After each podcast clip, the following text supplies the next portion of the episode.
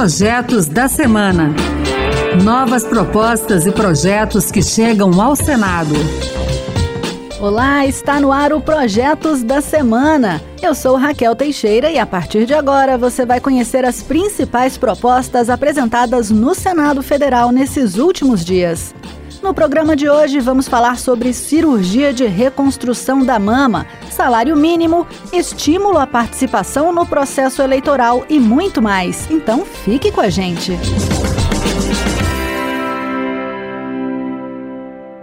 O Brasil conta hoje com a Lei 9797 de 1999, que garante às mulheres a cirurgia reparadora da mama nas unidades do Sistema Único de Saúde, em caso de mutilação em decorrência do tratamento de câncer a que se submeteram. O mesmo direito é assegurado àquelas pacientes que optarem pela cirurgia reparadora em redes conveniadas às operadoras dos planos de saúde. Mas a senadora Margarete Buzetti, do PSD de Mato Grosso, quer estender a possibilidade desses procedimentos aos casos em que a mutilação não tenha sido originada pelo tratamento do câncer de mama. Pelo texto, também terão o direito à cirurgia reparadora ou reconstrutiva pelo SUS ou via plano de saúde as mulheres que nascerem com alguma anomalia que afeta o desenvolvimento da mama ou aquelas que perderem total ou parcialmente a mama em virtude de acidente de trânsito, por exemplo. Margarete Buzetti citou ainda as pacientes com infecção grave nos seios, como a mastite necrosante, ou aquelas que fizeram remoção de tumores benignos, como possíveis beneficiárias de sua proposta. O seio faz parte da figura feminina, do orgulho de ser mulher. Esse sentir-se bem aumenta a autoestima de qualquer pessoa e ainda mais de alguém que acaba de passar por um trauma desses. De acordo com dados do Fórum Brasileiro de Segurança Pública, cerca de 18 milhões de mulheres foram vítimas de algum tipo de violência em 2022. O Estado já assegura a elas o acesso a uma série de serviços e direitos para afastar o agressor. Mas, decidida em aumentar a proteção das vítimas de violência, a senadora Soraya Tronic, do União de Mato Grosso do Sul, apresentou um projeto para garantir que elas possam entrar e permanecer em meios de transporte e em locais abertos de uso público e privado na companhia de um cão protetor. O texto prevê que, em regulamento, devem ser definidos o valor da multa e o tempo de interdição do estabelecimento ou da empresa de transporte que se recusar a admitir a presença do cão protetor junto à mulher. Soraya Tronic lembrou que já existem no país escolas especializadas que oferecem treinamento de cão protetor para cuidar de mulheres que enfrentam violência. O governo federal editou nesta semana duas medidas provisórias que dão um alívio no bolso do trabalhador. Uma delas define o novo valor do salário mínimo a partir de 1 de maio deste ano, em R$ 1.320. Em relação ao valor anterior, estabelecido em janeiro deste ano, o reajuste foi de 18 reais. A outra MP, que passará a ser analisada pelo Congresso Nacional, altera os limites de isenção da primeira faixa da tabela do imposto de renda. Na prática, quem tem rendimento mensal de R$ 2.640 ficará isento do pagamento do imposto de renda.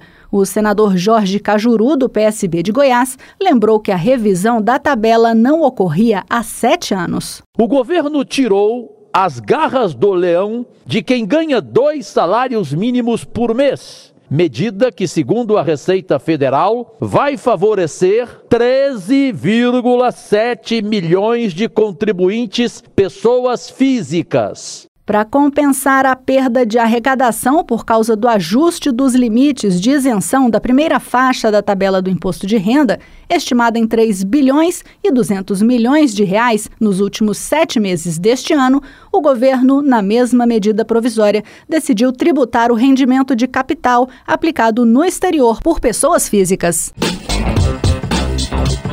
Atualmente, a violência nas escolas é uma das principais preocupações da sociedade. Foi pensando em mudar essa realidade que o senador Ciro Nogueira, do PP do Piauí, apresentou um projeto que altera a Lei de Diretrizes e Bases da Educação para classificar os gastos com ações de segurança escolar como despesa com a manutenção e desenvolvimento do ensino.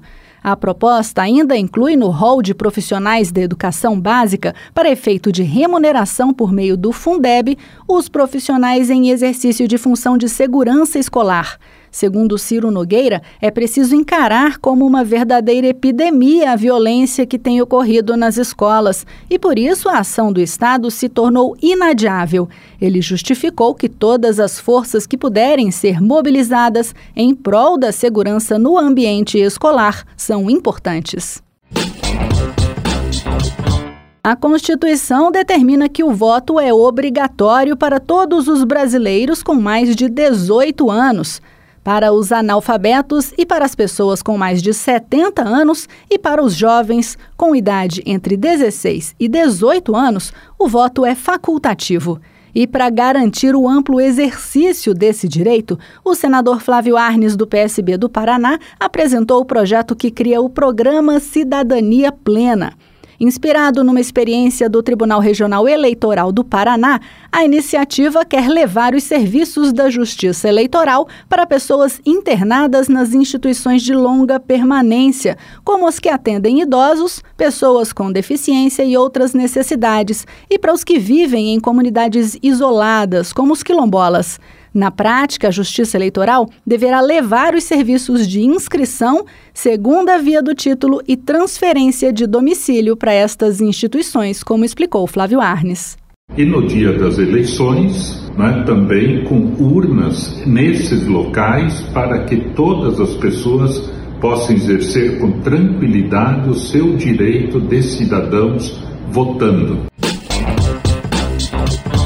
Gente finaliza o programa desta semana falando sobre inteligência artificial.